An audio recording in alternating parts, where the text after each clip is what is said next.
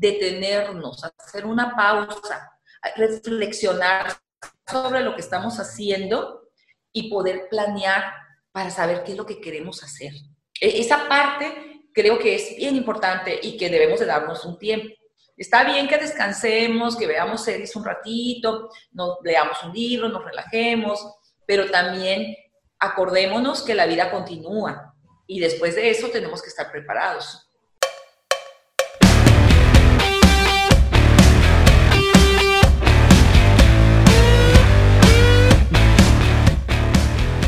Bienvenidos a Industrificados. Este podcast es patrocinado por Industrify, la plataforma para proveedores y compradores industriales.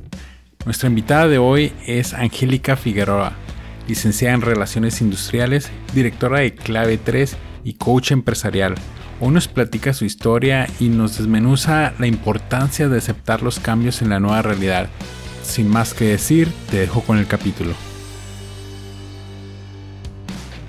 Angélica Figueroa, bienvenida. Qué gusto tenerte aquí de nuevo. Ya lo habíamos hecho una vez, pero ahorita con todo lo que pasó, creo que es mejor actualizarnos, ¿no? Eres egresada del Instituto Tecnológico de Tijuana en Relaciones Industriales. Estuviste como directora en el Club Alianza Empresarial por 12 años y ahora tienes tu propia empresa de coaching para líderes empresariales. Y bueno, antes de, comenzar, ¿por qué nos platicas un poquito de, tus inicios, ¿no? De cómo es que decidiste empezar a, emprender en, esta área. Bueno, más que emprender, ¿cómo es que te llegaste hasta aquí? Un, un poquito un resumen de tu vida, más o menos. Bueno, bueno, primero que nada, este, me da mucho gusto. Eh, yo estoy agradecida contigo por la invitación y te voy a platicar un poquito acerca de de mi experiencia. Eh, yo soy nativa de la ciudad de Tijuana, Baja California, a mucho orgullo. Eh, soy la tercera hija de cinco de Jesús Figueroa Fontes y de Concepción Apango Everlin. Ellos fueron mis padres. Eh, desde muy pequeñita siempre fui muy inquieta, soy una persona muy, extrovertida. tengo que controlar un poquito esa eh, hiperactividad y, ser tan extrovertida. Y eh, estudié aquí en Tijuana todo, eh, hasta la carrera profesional, como dijiste, la licenciatura en relaciones industriales. Desde muy pequeña empecé a trabajar. Cuando empecé, pues era realmente sin una necesidad económica fuerte. Ya más adelante empecé a, a, incorporarme al sector productivo. Desde los 15 años más o menos empecé con pequeñas ventas. Eh, posteriormente trabajé en un banco, en una escuela, eh, hice mis prácticas en, en la industria maquiladora. Entonces tengo muchísimos años trabajando y gran parte de ese trabajo pues ha sido en recursos humanos. Eh, la carrera es licenciada en Relaciones Industriales y la especialidad que, que, se tiene pues es para recursos humanos. Incluso esa carrera ahorita ya no existe aquí en el Tecnológico de Tijuana, ahora es licenciada en Administración de Empresas. Ah, ok, sí, la estuve buscando, de hecho, me que este, no está aquí. No, ya, no, búscalo por allá de, los 80, ¿no? Sí, ya, ya pasó. Pero, este, pero es una carrera muy interesante porque déjame comentarte que cuando empezaron las relaciones industriales, más o menos a mediados del siglo pasado, se basaban precisamente en, las, en, la coordinación entre las relaciones obrero-patronales. De ahí se deriva lo que es la administración de personal y la administración de recursos humanos. ahí eh, más o menos ese fue el antecedente. Eh, ¿Por qué no me platicas un poquito de, de, tu experiencia cuando recién entraste a la maquiladora? ¿Cuál fue como tu primer puesto ahí? Bueno, eh, yo inicié eh, primero en empresa de servicios. Posteriormente, cuando empecé a trabajar yo, pues antes de, precisamente antes de, graduarme, eh, cuando en la primera empresa a la que entré de la industria maquiladora fue Cal Pacífico. Cal Pacífico era una administradora de maquiladoras. Entonces, lo interesante de ahí es de que te enviaban a diferentes empresas, eh, a Microfusión, Electrón, bueno, varias empresas. empecé como reclutadora de personal, asistiendo a esas empresas. Posteriormente me contrataron en Microfusión, que se convirtió en Corporación Asahi, una empresa japonesa, jefe de personal o gerente de personal, y ahí estuve trabajando tiempo hasta que posteriormente pues me casé, tuve a mi primera hija y me retiré de, laboral unos cuantos meses por motivos de, de salud de mi hija.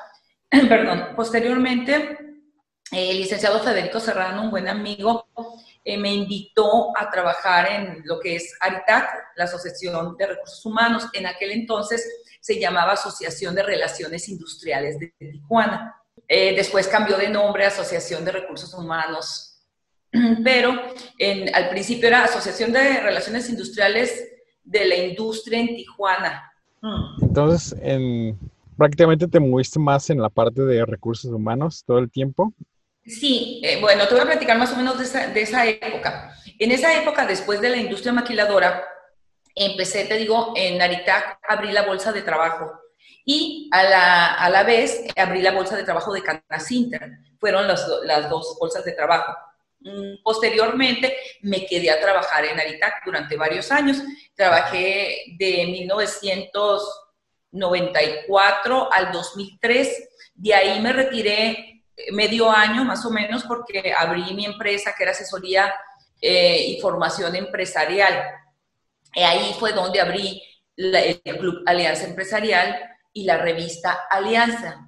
Me gustaría saber, o sea, o sea, ¿qué te impulsó como a abrir tu propia empresa, no? Porque, o sea, de, estar trabajando para instituciones, o sea, ¿qué, ¿cómo le haces o, o, qué pasó por tu mente para decidir así como que independizarte? ¿Pasó algo en tu trabajo o en tu vida o te cansó algo? lo combiné, Miguel, porque posteriormente en el mismo año 2003 yo regresé a Itaca. Haz de cuenta que yo me retiré en diciembre del 2002 y ya para septiembre del 2003 yo ya había regresado. Me llamaron para que hiciera algunas situaciones ahí en, en Aritac. Pero lo que me impulsó, déjame decirte, desde que yo trabajaba en la industria maquiladora, a mí me llamaba mucho la atención la proveeduría. Entonces yo veía que muchos proveedores batallaban para promocionarse, para entrar a, las empresas, para tan solo para ser atendidos. Entonces, cuando yo abrí asesoría, formación y promoción empresarial, quise hacer una combinación entre lo que eran los organismos empresariales, lo que era el, um, la proveeduría y las empresas. Entonces, quise hacer esa unión. Para este entonces, déjame comentarte que yo, yo estuve en la mesa directiva de, la Asociación de Industriales de la Mesa de Otay de AIMO del 2003 como, como hasta el 2006 o 2007 más o menos. Y este, también participé, te digo, en Canacintra y en, la Asociación de la Industria Maquiladora. Ahí fue donde iniciamos en Aritac.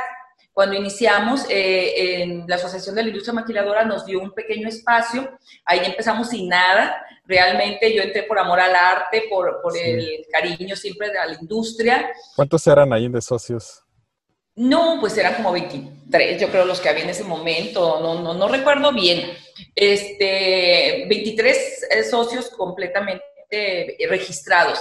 Claro, a la Junta asistían un poquito más de personas, tal vez hasta 70, pero Ahí inicié, eh, como te digo, um, buscamos patrocinios, empecé con la bolsa de trabajo, eh, incluso yo entré sin salario, entré con el objetivo de, echar a andar la asociación, ¿no? Y así fue como fue creciendo. Ya posteriormente, pues ya se me eh, contrató como empleada y se me dio un salario y todo. Entonces, posteriormente, te digo, fue cuando me retiré, abrí asesoría y formación empresarial y eh, abrí la, revista Alianza. La revista Alianza eh, estuvo muy interesante porque eh, participaron ocho organismos empresariales. Participó la Asociación de la Industria Maquiladora, que ahora es Index, la Asociación de Recursos Humanos de la Industria de Tijuana, Aritac, Canacintra, el Colegio de Contadores Públicos de, de, Baja California, Canieti, la Cámara de Comercio de Otay y AIMO. AIMO y no sé si me falta alguna otra. Oye, y nomás para darnos un poquito más de contexto, o sea, ¿cómo estaba, o sea, qué año era ese y más o menos cómo estaba ahorita la, la industria o cómo la, cómo la mirabas en, en, sí, en la parte de relaciones? Cuando yo inicié en la industria maquiladora fue en el año de 1986, ya formalmente, o sea, trabajando. Eh, hice mis prácticas profesionales como en el 85 más o menos. Eh, cuando empecé en Productos del Valle Grande, eh, me acuerdo era una empresa que ya no existe, que era eh, de nueces. Em, empecé, ahí hice mis prácticas profesionales, después en Calpacífico, te digo, fue cuando me enviaron a diferentes empresas. Y curiosamente, pues fue en el fenómeno de la rotación de personal, donde todas las empresas tenían rotación de personal, ponían sus letreros afuera de las empresas de cuánto ganaban, pagaban en una y cuánto pagaban en otra, porque había de evaluaciones constantes. Entonces, en esa época, incluso a mí me tocó trabajar en una empresa que hacían cabezas magnéticas para computadora por medio de un em, microscopio, por medio de un microscopio y se necesitaba mucha habilidad en las manos. En un trabajo eh, no muy fácil, que digamos, y muy difícil de, de lograr que las personas se quedaran a trabajar constantemente ahí o por varios tiempos. Eh, por lo general se aburrían, y más que nada los hombres, ¿verdad? las mujeres todavía se, estaban un tiempo más ¿no? ahí trabajando. ¿Y qué es lo que te gustaba de, de, de esos trabajos? Pues los retos siempre. Mira, yo desde muy chica siempre he trabajado con gente. Yo incluso te digo que trabajé en un banco, trabajé en una escuela en, difusión cultural y deportiva, en servicio social, en, vinculación con el sector productivo. Entonces, a mí me encanta eh, el, tener em, varios núcleos de, mercado, el poder brindar mi servicio. Eh, mi, pasión siempre ha sido el servir. Oye, y estando en la maquiladora, ¿no tuviste como dificultades al moverte mm, más por la parte de ser mujer? Fíjate, bien curioso porque esa empresa era japonesa y, pues en aquel tiempo era todavía más, más, em, ¿cómo te diré? Más marcado el trato, ¿no? A mí me pasó muy curioso porque mi jefe, el señor Nakagawa, era o es una persona fabulosa. Es un hombre, eh, bueno, era un hombre de, en aquel tiempo, pues no sé, tendría unos 60 años, no, no, sé, y era una persona muy sabia y había vivido en la Ciudad de México, sabía español, eh, tenía mucha paciencia, me apoyó muchísimo. Sí me tocó eh, desplantes con algunos japoneses que llegaron y que no te saludaban de mano. Eh, no tenías ni voz ni voto, no podías opinar, en este, pero poco a poco yo me fui abriendo camino, la verdad. Yo nunca, nunca me limitó esa situación. ¿Qué hacías en, esa, en esos momentos cuando te pasaba? O sea, ¿qué, qué sentías? No, pues yo seguía como si nada. O sea, eh, ¿cómo te diré? Si, por ejemplo, cuando gritaban o decían cosas, lo hacían en japonés, entonces, pues yo por eso se me resbalaba. La verdad, yo hacía mi trabajo, tenía el apoyo del señor Nakagawa y del gerente de planta, el ingeniero Francisco Lauren en ese entonces, y la verdad yo era feliz. Era feliz porque a mí me tocó abrir Corporación Asahi de desde cero, desde conseguir el despacho legal, desde eh, hacer los trámites eh, ante las diferentes secretarías. Entonces, fue muy interesante, todos los formatos. A mí, curiosamente, fíjate, hay una detonante que siempre me toca abrir empresas. Me toca iniciar. Y, ya cuando está iniciando, pues ya hago alguna otra cosa, ¿no? Pero estuvo, eh, fue una época muy apasionante de mi vida, la verdad. Me encantaba estar en, en, en la industria. Eh, nada más que, como te digo, me casé, tuve a mi primera hija, tuve unos pequeños problemitas al principio y eh, me retiré y fue cuando el licenciado Serrano me hizo el honor de verdad de invitarme a trabajar en la asociación y ahí empecé. Ya posteriormente, pues, eh, ya me ofrecieron que me quedara de planta y estuve varios años muy contenta. Eh, me salí un, tiempo para abrir mi negocio porque tenía la, la, la, inquietud de hacer ese enlace entre los proveedores, las empresas y los organismos empresariales. Y siempre me he dedicado a relaciones públicas, entonces mis relaciones siempre han sido muy buenas este, pues con todos los organismos.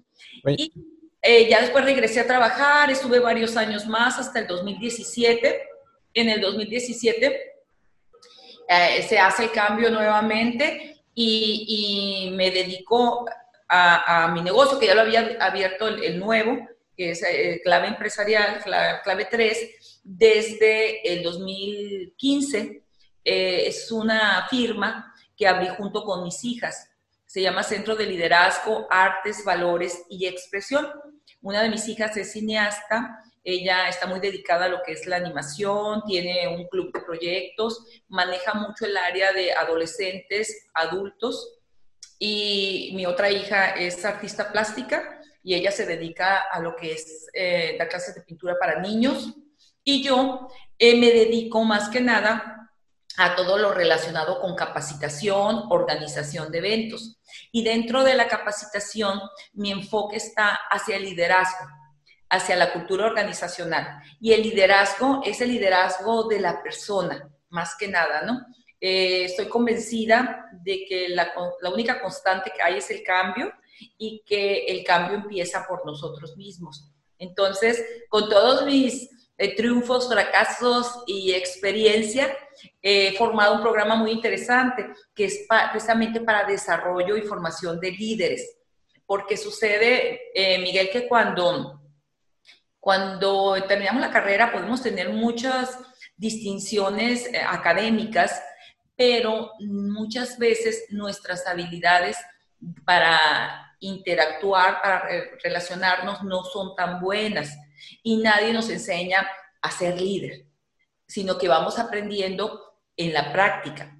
Entonces, yo creo que este programa que estoy formando tan interesante puede ahorrarle mucho tiempo tanto a las empresas como a los líderes, y más ahora con, con la NOM 035, con las situaciones que hay, los imprevistos, pues es una manera de, de cómo evitar conflictos, de cómo tener mejor comunicación. ¿Y quiénes son ahorita como los, eh, tus clientes, bueno, de qué carreras son o de qué puestos son tus clientes más frecuentes, ¿no? O sea, ¿son de ingeniería, de administración o...? Tengo diferentes. Fíjate que yo estoy muy agradecida con la Academia Lean Sigma, con, con Julio Flores y con Jorge Martínez. Ellos me abrieron la, la puerta para apoyarlos en la organización de foros y congresos. Y eh, me tocó la oportunidad de trabajar con esta área tan bonita que es ingeniería, que fíjate que, no había trabajado yo más que solamente cuando trabajé en la industria maquiladora muy poquito, pero sí, este, me encanta, eh, son muy responsables, muy atentos y quieren precisamente el, el fortalecer esa área de relaciones interpersonales que muchas veces dentro de la carrera no, no se da tanto, ¿no? Porque el lado eh, humano no, no lo manejan tanto, ¿no? Y ahorita, pues el interés de las empresas no es hacer recursos humanos, sino hacer tener humanos con recursos, ¿no? Y eso es algo muy importante. Sí, fíjate, por ejemplo, de hecho yo me acuerdo de, de la carrera, eh, salí de ingeniería industrial y cuando tocaba exponer, o sea, nadie quería pasar enfrente a exponer, ¿no? Pero si te vas como a la facultad de humanidades o de negocios internacionales o o de los políticos. o sea, todos quieren como ser el, jefe de grupo, todos quieren exponer, todos este, se explayan un montón a la hora de, hablar. Y los ingenieros es como que, o sea, no, o sea, nomás ponme a mí a hacer cuentas y resolver problemas, este, y maquinaria y sistemas, pero, o sea, tratar con personas, por lo general, es como difícil para nosotros los, los ingenieros, y digo, el, puesto mínimo que tenemos es de supervisor en una, una, maquiladora, ¿no? Pero al final de cuentas es tratar con, con, personas. Este, por ejemplo, si yo me inscribiera a uno de tus talleres, ¿cómo sería mi, mi experiencia ahí? Más o menos, si me puedes platicar un poquito de, de eso. Sí, bueno, mira, aquí más que nada lo que se trata es el conocimiento, tu autoconocimiento.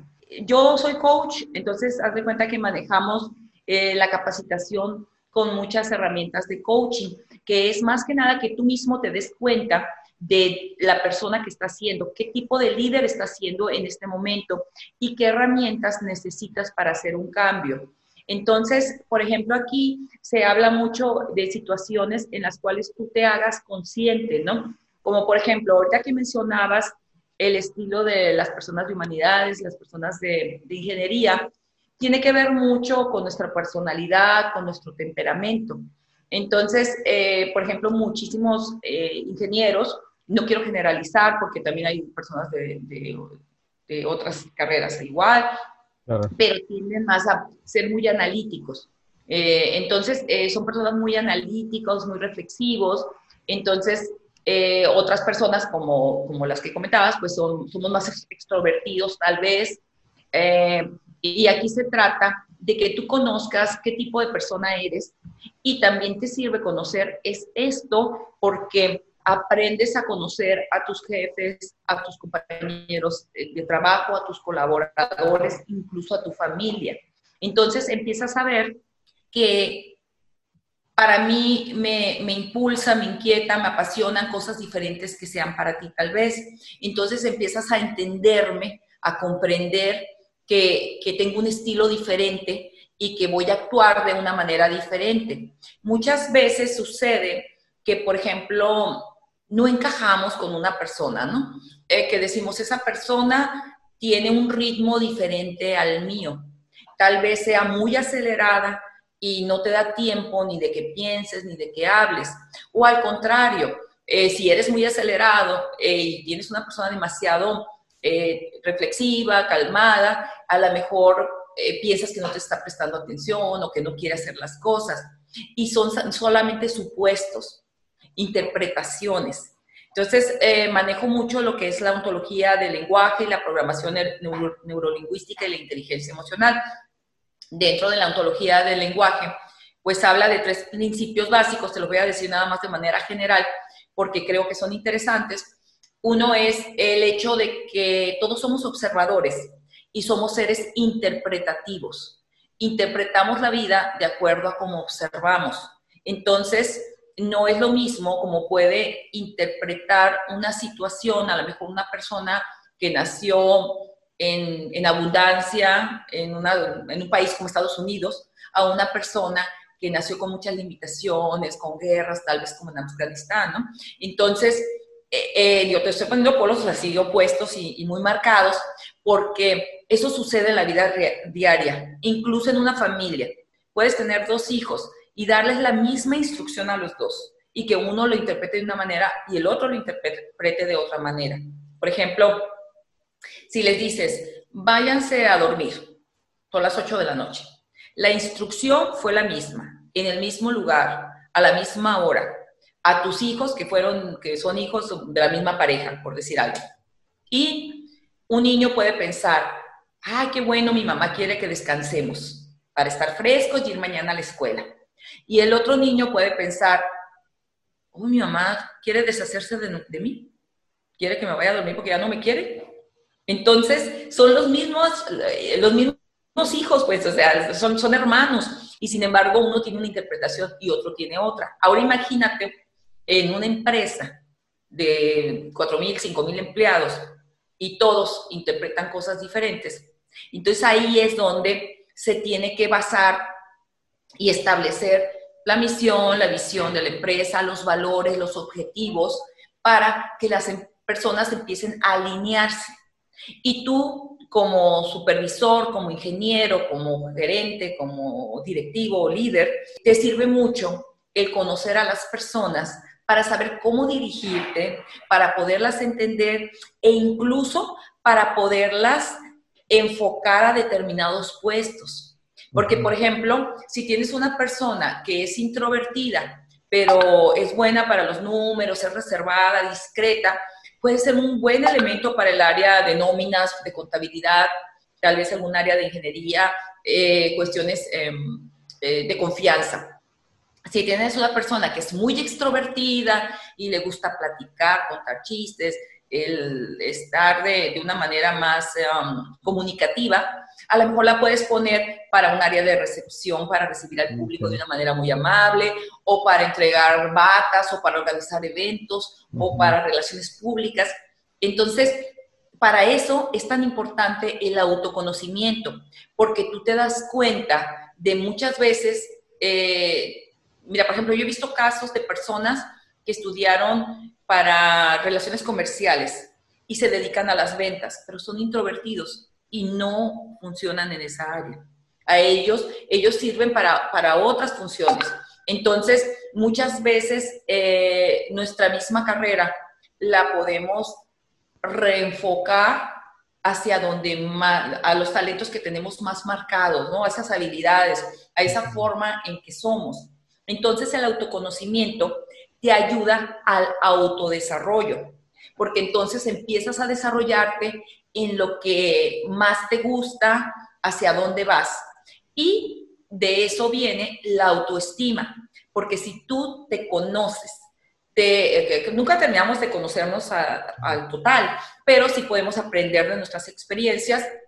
Si aparte de eso estás desarrollándote en el área que te gusta, tu autoestima se eleva entonces, tú ya tienes la oportunidad de hacer las cosas como tú consideras que son correctas de una manera más asertiva. Porque sucede que nos importa lo que la gente dice y eso está bien, nos importa lo que los demás hagan. ¿Por qué? Porque en el segundo principio ontológico dice que somos seres sistémicos, que participamos dentro de sistemas. Entonces, si yo estoy en el mismo sistema que tú, me interesa tener eh, una relación. Claro, ¿no? Ninguna ah. persona, ninguna persona es una isla, ¿no? Exactamente. Entonces, manejas también lo que es como la cultura laboral, ¿no? Que, o sea, te vas desde el individuo hasta la parte de socializarte con tus compañeros y pues la mayoría de nosotros no tenemos como la opción de escoger nuestros compañeros, así que es como este, bueno, yo siempre digo que la cultura laboral, laboral es, o sea, se respira, ¿no? No importa, o sea, si tienes tu misión y tu visión bien bonita pegadas en la pared, si, si nadie realmente la hace y los que la tienen que, que vivir son los, los líderes y enseñar con, con el ejemplo. Así es, y fíjate que algo bien interesante de esto que estás diciendo es de que si, si nosotros como, si los líderes aprenden a, lo que ya platicamos y se, alinean dentro de esa cultura laboral, son los, los que transmiten realmente la personalidad, la identidad de la empresa. Mira, eh, ahora pues se utiliza mucho el término de branding y las empresas necesitan tener una imagen, un branding eh, adecuado para atraer talento, porque no, me imagino que tú has escuchado hablar de empresas que dicen, yo quiero trabajar en esa empresa, esa empresa, eh, o lo contrario, exactamente, mira, y, y, ahí es qué es lo que quiere la empresa. Y muchas veces los líderes son precisamente los que le dan fama a la empresa. Si un líder realiza su trabajo correctamente, trata a las personas con dignidad, de manera humana, armónica, atenta, se preocupa por sus colaboradores, entonces los colaboradores van a estar agradecidos, van a trabajar con mayor ganas, con mayor entusiasmo, se van a empoderar porque se van precisamente a, desarrollar de una manera mejor y a tener mayor autoestima. Fíjate que, que eso que dices está muy interesante porque, yo he visto dos tipos de, de líderes, ¿no? Pero bueno, los famosos, ¿no? Por ejemplo, tienes el tipo Steve Jobs y Elon Musk, que son unos rockstars y en la empresa son unos tiranos y aún así la gente los admira y quieren trabajar para él, como los idolatra, ¿no? Como si fueran una, una deidad. Y está también el otro discurso de los otros líderes en otras empresas donde son súper buena onda, mantienen una cultura laboral bien sana, este, igual hacen cosas igual de grandes, pero como que no generan como ese hype, esa fama, y no es, y no es como que, ah, como que no se genera esa pasión por las personas por querer trabajar ahí. O sea, las que trabajan ahí están bien, están a gusto, están felices, pero los otros líderes que son unos tiranos, no sé, como que, que encienden la sangre de, de, las personas y, y, los, los empujan, ¿no? A hacer cosas este, diferentes y, padres, ¿no? ¿Cómo, ¿Cómo, ves tú esos, esos dos, tipos de, de liderazgo? Fíjate que eh, es muy interesante porque mm, estamos hablando, bueno, aquí estás hablando de, pues, de una personalidad que todo el mundo admira por su talento, por todo lo que hizo, por todo lo que descubrió, por todo lo que innovó, una persona muy creativa, ¿no? Eh, no sabemos exactamente cómo haya sido su liderazgo, eh, nada más lo que escuchamos, probablemente ese liderazgo a lo mejor era con los que tenía a los lados, pero esos a la vez tenían personas que trabajaban para ellos.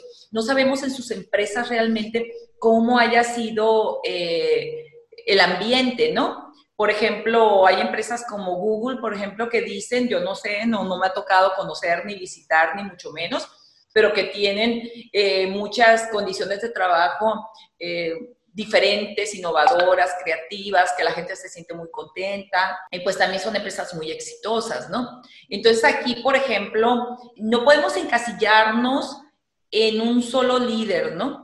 Porque no sabemos a, profundidad, yo no me atrevería a, dar una opinión porque desconozco realmente cómo haya sido su, su liderazgo, o sea, lo he leído, lo he escuchado, pero también veía su sonrisa, también veía su manera informal de vestir, también veía cómo se llevaba con algunas personas de, su confianza. Entonces, eh, muchas empresas eh, son como parte de tu familia, ¿no? Entonces, a lo mejor el estilo de personas que tenía trabajando con él respondían de esa manera. mira, es como cuando hablan de la teoría X, Y y Z, ¿no? Anteriormente, pues se decía que se utilizaba la, teoría X en donde se pensaba que el ser humano era una persona que nomás iba a trabajar por su dinero, eh, para ganar dinero, que no tenía que opinar ni tenía que pensar y que nada más estaba para ser operativo. Sin embargo, la teoría Y nos habla de que no, que las personas también quieren autodesarrollo, también quieren aprender, también quieren hacer un plan de vida, ¿no? Y ya la teoría Z nos dice que casi casi pues son socios estratégicos de la empresa, eh, son creativos, innovadores, dan opiniones, tienen otra, otro estilo, ¿no? Entonces, en el caso de, este señor, su liderazgo probablemente haya sido muy, muy variado, muy mixto muy mixto, porque tal vez su autoridad era, tal vez era autocrático por lo, lo que comentas, pero sin embargo, él creía mucho en la creatividad y en la innovación. Entonces él lo que hacía, creo yo, es desarrollar o, impulsar a, esas personas para que dieran lo mejor de sí mismos, ¿no? Entonces a lo mejor era, no te conformes con esto, ¿qué más se puede hacer? Ve desde otro ángulo, porque era una persona que creaba constantemente, ¿cuántas veces nos ha pasado que eh, comprabas un celular y, en menos de que leías las instrucciones ya tenías el otro y ya habías otro modelo, ¿no?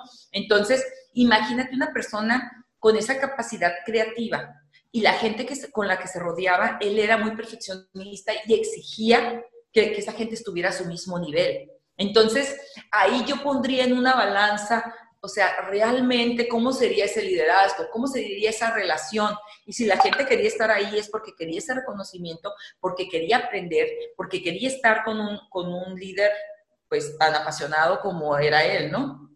Entonces era como la creación de, bueno, hablando de, Steve Jobs, o sea, creó como un, como un culto, ¿no? Prácticamente, donde, o sea, las personas podían tolerar todo de esta persona. Este, bueno, los insultos y las presiones y los, los deadlines que, que manejaban. Entonces, yéndonos un poquito más cercano, aquí en, en Tijuana, eh, he visto unas culturas, unas maquiladoras, no voy a decir nombres, pero he escuchado mucho de esta maquiladora, eh, hace juguetes, que, o sea, los que pasan por ahí dicen que es una muy buena escuela, pero que jamás regresarían ni, ni aunque les pagaran tres veces más, ¿no?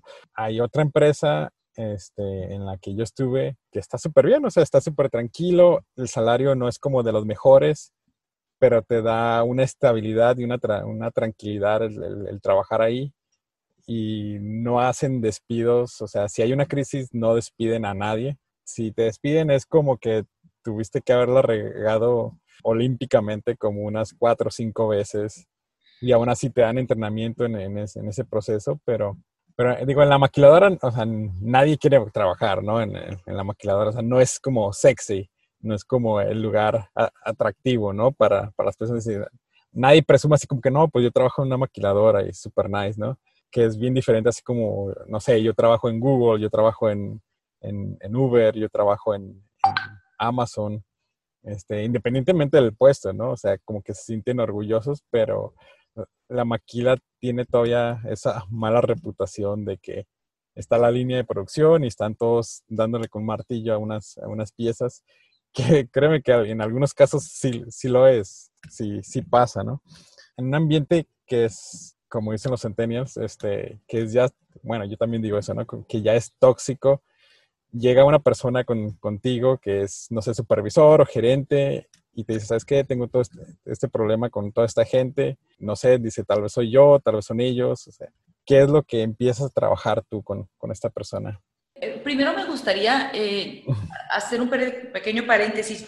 Fíjate que yo no estoy de acuerdo en que toda la maquiladora sea así de negativa o que... No, no, para nada. O, que la gente esté, no esté orgullosa de trabajar en, en, en la empresa. Yo, yo, creo que depende. Yo creo que sí puede haber empresas eh, duras, em, pero hay otras empresas que no lo son. Y, retomando un poquito sobre el estilo de liderazgo, una cosa es ser duro y otra es ser firme. Eh, hay una diferencia. Eh, dentro de la dureza probablemente sea el menosprecio, el, el, exigir de una manera pues no, no amable, pero la firmeza, la firmeza sí es importante, porque déjame que te diga algo. No se trata que seas buena onda, no se trata que seas complaciente con toda la gente, no se trata que dejes que todo el mundo haga lo que quiera, se trata de ser amable, cordial, enfocado, eh, eh, tener eh, trato digno con las personas, pero también un trato firme. Una comunicación asertiva, por ejemplo, te habla de decir lo que realmente estás pensando, pero de una manera eh, amable. O sea, decirlo sin ofender a la gente, pero sí, sí diciéndolo de una manera firme, porque sí, eso es muy importante. No quiero que se desvirtúe, porque luego piensan que las personas que estamos en coaching eh, eh, somos soñadores o nos vamos a ir por, porque toda la vida es romántica y muy bonita y todo eso. No, eh, sí vemos las, las, posibilidades y la manera generativa de hacer las cosas, pero también vemos la realidad y sabemos que, por ejemplo, dentro de una empresa son muchos trabajadores y sí se requiere tener reglamentos, se tiene que tener este, firmeza, pero también se tiene que tener valores, objetivos y metas. Entonces, eh, digo, quise hacer esa aclaración para, por lo que estamos platicando, ¿no? Sí, sí, digo, sí te, te comentaba, o sea, he visto de las dos empresas, ¿no? O sea, no digo que todas, pero por unas pocas que lo hacen, este, como que ya se generaliza, ¿no? Aunque también hay empresas que, que han ganado premios de el mejor lugar para trabajar en México. Ah, sí. Eso sí lo he visto. También corren la voz, ¿no? Entonces, eh, pues es, es, eh, ¿cómo te diré? Acuérdate y sobre todo en este tiempo, en estos días en que existen tantas redes, tantas eh, maneras de comunicarte, puedes luchar porque algo esté bien durante muchos años y por el comentario de una persona muchas veces te destruye, ¿no? O destruye tu imagen o, la imagen de tu empresa, ¿no? Entonces ahí es donde es cuestión también de criterios, ¿no? Bueno, Oye, y... que me hiciste, perdón? Este, ya se me olvidó, pero... pero, pero digo, ahorita, ah, ¿cómo, ¿cómo te ha ido de ahora que pasó lo de la contingencia? veo que sigues dando clase y sigues atendiendo a personas eh, por medio de, Zoom. Ahorita, de hecho, todos estamos como haciendo entrevistas y, clases por Zoom. ¿Es diferente? O sea, ¿se siente diferente la, la dinámica? ¿O qué es lo que se ha perdido? Mira, o se ha ganado, digo, tal vez se ha ganado algo. Sí, sí, sí, sí. Mira, te voy a hablar de los dos puntos. Por una parte, pues sí, como soy capacitadora, es difícil eh, que las empresas te contraten porque están cerradas algunas, porque están ocupadas con la contingencia. Ahorita es un momento difícil para estar dando capacitaciones en mi área. Eh, por otra, eh, y por otra parte, pues yo tengo la gran fortuna de ser maestra. Entonces soy maestra de la universidad, de, una universidad importante que Tijuana, y doy clases de recursos humanos y liderazgo. Entonces eso eh, me obligó a poder utilizar estos medios. Estoy fascinada porque estoy aprendiendo cosas nuevas. Eh, me lleno de energía con, con los jóvenes, la verdad, me encantan. Siempre aprendes algo nuevo, escuchas sus opiniones, escuchas lo que están viviendo dentro de sus empresas, porque estoy dando clases a nivel ejecutivo, entonces la mayoría pues trabaja. Algunos están descansando ahorita por la contingencia, otros están trabajando, unos trabajan en restaurante, otros trabajan en maquila, otros trabajan en el gobierno, trabajan en diferentes este, partes, entonces te enriquece muchísimo eso. Y pues estoy dando sesiones de coaching por medio de Zoom, incluso hasta por WhatsApp. Este, Sí, porque como es de uno a uno, se puede dar muy bien. Y pues ahorita traigo varios proyectos Em, y estoy muy contenta porque en este tiempo lo que a mí me ha servido es como para retomar, para hacer un alto, para ver si lo que he hecho en estos dos años que, que tengo de pleno con la empresa realmente me está dando los resultados que yo quiero, eh, qué tan a gusto estoy, qué tantas ambiciones tengo, qué es lo que quiero hacer eh, en el futuro, hasta dónde quiero llevar la empresa. Entonces, estoy como quitando unos productos, agregando otros, haciendo encuestas, planeando. Entonces, la verdad que, sí me la paso todo el día ocupada, ¿eh? Y de vez en cuando me aviento una que otra serie, ¿eh?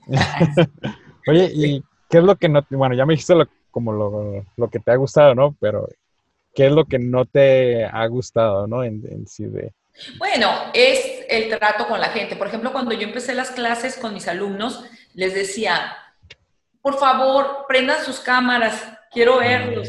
Y decía, y luego a todos les pregunto de uno en uno, ¿cómo estás? ¿Cómo te fue la semana? ¿Cómo está tu familia? Eh, ¿Cómo te encuentras tú?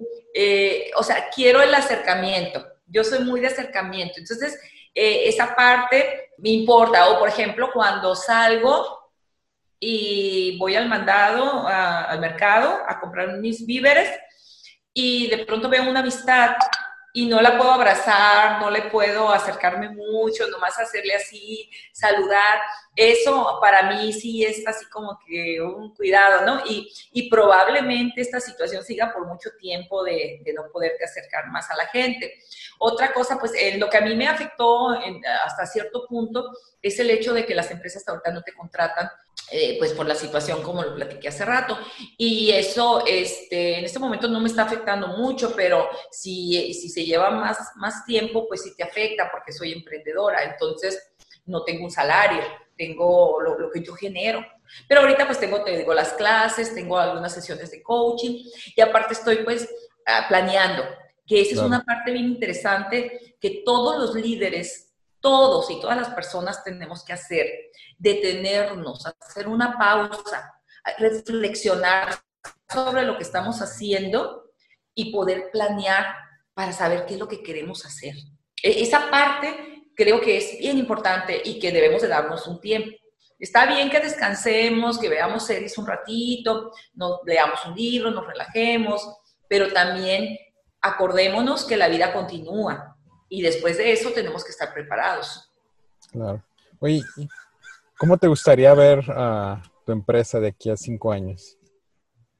Pues mira, está bien curioso porque ahorita lo que más me importa como ser humano, como persona, es dejar un legado. Yo estoy ahorita en la etapa de que quisiera compartir lo poquito que yo sé eh, mis experiencias de éxitos y de fracasos eh, con, con, los jóvenes, con las personas. Eh, si yo puedo lograr que, que alguien cambie un poquito su vida o la mejore con mi experiencia, para mí eso sería muy satisfactorio. Sí traigo proyectos dentro de la empresa, traemos em, pues varias, varios eventos que queremos hacer, varios cursos. Estoy muy enfocada ahorita al área de liderazgo y ventas también. Liderazgo y ventas, eso es lo que, lo que queremos manejar. Pero mi mayor satisfacción, y te lo digo así con el corazón en la mano, es cuando doy clases y veo la reflexión de los chicos, cuando me dicen, ah, no lo había visto desde ese punto de vista, cuando siento que las personas toman más conciencia y cambian un poquito de observador, cuando empiezas a ver posibilidades. Eh, yo trabajo mucho en eso y trabajo mucho en mí, porque pues obviamente que soy un ser humano y, tengo también mi temperamento acelerado y todos mis, mis defectos, ¿no? Oye, ¿y cómo lo has hecho para para controlar tu temperamento? Eh, pues eh, así como que controlado, controlado, no estoy segura.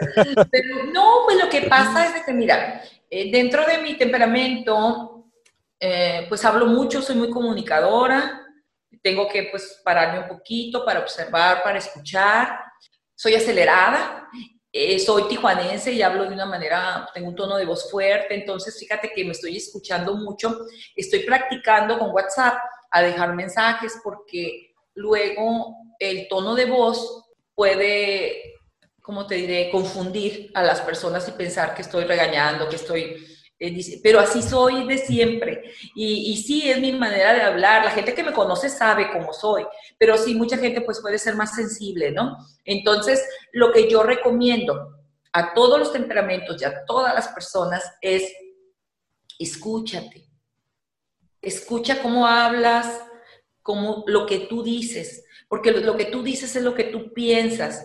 Entonces eso estás transmitiendo. Y observa a los demás, observa a los demás, eh, los demás te van a decir en, en, su lenguaje corporal si están incómodos contigo. Y muchas veces los que vivimos muy acelerados no nos damos cuenta y no estamos observando eh, si estamos haciendo o lastimando a alguien sin querer, ¿no? Entonces, hago mucho énfasis en eso, en, el observar y el escuchar, pero más que nada a ti mismo, porque muchas veces sucede que tú te hablas mal a ti mismo, que tú te ofendes a ti mismo, que tú no confías en ti. Y entonces, esa parte es muy importante, porque primero empieza todo por valorarte a ti, por comprenderte, por tener compasión de ti mismo. Eh, y es, por ejemplo, ¿cuántas veces te sucede que si tu hermano, tu hermana, tu pareja eh, cometen un error, tú los justificas? Pero cuando tú cometes el error, tú te recriminas y puedes decir, ay, qué tonta soy, me equivoqué.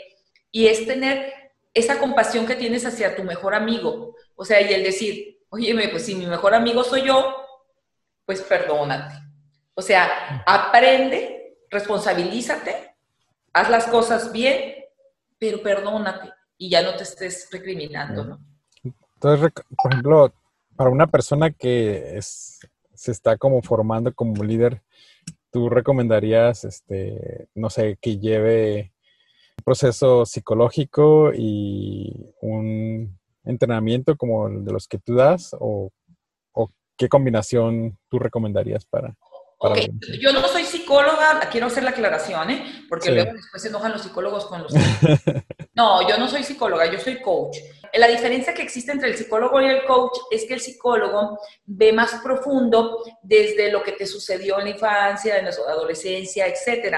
Los coaches lo que hacemos es te pregunto, ¿qué es lo que tú quieres lograr? ¿Cómo quieres ser? No, pues que quiero ser una mejor persona, quiero cuidar mi temperamento, quiero aprender a organizarme, quiero aprender a ser puntual, quiero aprender a, quiero tener un carro, o sea, no sé. Claro.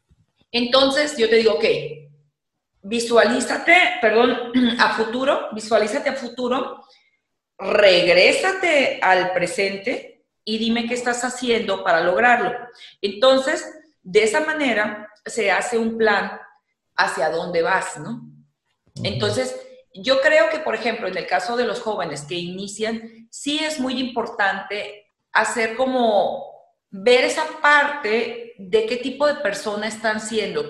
A mí, me he tenido experiencias muy interesantes en la escuela de jóvenes que eh, el trimestre pasado me comentaba uno que, que decía, no, es que yo les digo a, los, a las personas que no opinen, que yo soy el que doy las órdenes, ¿no? Y entonces empecé a trabajar con él, ¿no? Y después me dijo, es que no puedo creer el cambio que yo he hecho, ¿no? Cómo empezó a valorar a sus, a sus colaboradores, a hacer de una manera diferente, a tratarlos con dignidad y cómo los colaboradores le respondieron a él. Entonces, es para tu beneficio personal. Claro. Entonces, sí es muy importante que se preparen.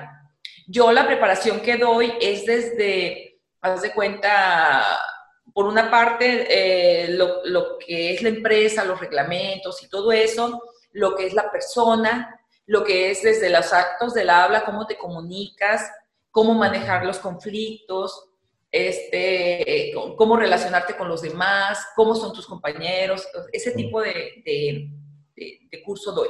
Es un programa. Sí, entonces para las personas que nos están escuchando que o sea, que el coaching no es un reemplazo de procesos psicológicos, sino es un complemento que lo ayuda a desarrollarse en, en, en otras áreas, ¿no? De... Y en el coaching es una herramienta, perdón. Y en el coaching ontológico, más que nada, es que tú mismo adquieras esa conciencia y te des cuenta del líder o del ser que estás siendo en este momento. Y el tercer el principio que es el que me falta. Primero hablamos de las interpretaciones, de que éramos seres interpretativos. Segundo, que estábamos en sistemas. Y el tercero, y que es muy interesante, es que el cambio siempre existe y que tú tienes la oportunidad de cambiar. Entonces, e, ese es el principio más hermoso que existe, porque muchas veces decimos, es que yo soy así. No, no, no. Es que tú quieres ser así, pero tú puedes ser como tú quieras ser. Entonces, eso es lo importante. Perfecto. Pues Angélica, este, vamos cerrando ahorita, vamos pasando a, la sección de preguntas y respuestas y la, te puedes explayar hasta donde quieras. La pregunta más importante, ¿cuál es tu comida favorita? Ay, pues los mariscos, me encantan los mariscos. Y también el mole poblano, ¿eh? Pero... Ok, ok. el mole poblano también me gusta mucho, pero los mariscos eh, me encantan. ¿La mejor bebida? La mejor bebida, bueno, mira, yo tomo mucho café, me gustan mucho los cafés, pero ¿qué más pudiera ser? Pues un buen vino también. Del Valle, ya quiero ir. sí, yo también. El mejor libro. Eh, pues mira, hay muchos libros. Ahorita estoy eh, leyendo uno de, la, de líder ágil, estoy leyendo el de, que no lo he terminado, 7000 maneras de escuchar. Esos son libros que estoy este, eh, leyendo, pero ya de manera personal eh, me gusta mucho a través de los ojos de la fe. Eh, es un libro que lo tengo como libro de consulta porque me hace ubicarme de una manera más aterrizada espiritualmente dentro de, mi mundo. ¿El mejor momento? Ay, pues cuando nacieron mis niñas, mis hijas. Qué padre. Si pudieras regresar al momento en el que terminaste la preparatoria, ¿qué cambiarías? Creo que, que, mi pasión, mi manera de ser y todos mis, mis fracasos eh, me han servido eh, para ser la persona que soy. creo que si no hubiera vivido lo que he vivido, no sería Angélica Figueroa de hoy. Y estoy muy contenta y orgullosa de mí. Perfecto. Ah, ¿Tienes una habilidad inútil? ¿Una habilidad qué? Inútil. ¿Habilidad inútil como qué, perdón? Sí, no, no sé, o sea, como que puedas abrir las puertas con, una pierna o algo así. no, fíjate, no sé. Yo creo que no, porque ni siquiera puedes enrollar la, la, lengua como taquito, ni siquiera eso sé hacer, ni chiflar. ya ves que mucha gente chifla, no, no, no lo sé hacer. Soy muy buena para cocinar, eso sí, pero no, no, no, no, fíjate que no, no sé algo así. Ok. Si pudieras enviarle un mensaje de WhatsApp a todo México, ¿qué diría? Pues que hay que prepararnos, hay que enfocarnos, eh, hay que aprender nuevas cosas, eh, vienen cambios, vienen cambios fuertes, hay que confiar en sí mismo, hay que tener esa magia de confiar en ti, hay que prepararse, adquirir nuevas distinciones, tengas la edad que tengas, ¿eh? porque los baby boomers es momento de hacerse más tecnológicos, eh, los millennials aprender nuevas carreras, nuevos oficios. Creo que viene un cambio muy fuerte, creo que vienen nuevas profesiones, nuevos oficios y tenemos que estar preparados. Angélica, muchísimas gracias. Un placer estar contigo. Gracias a ti.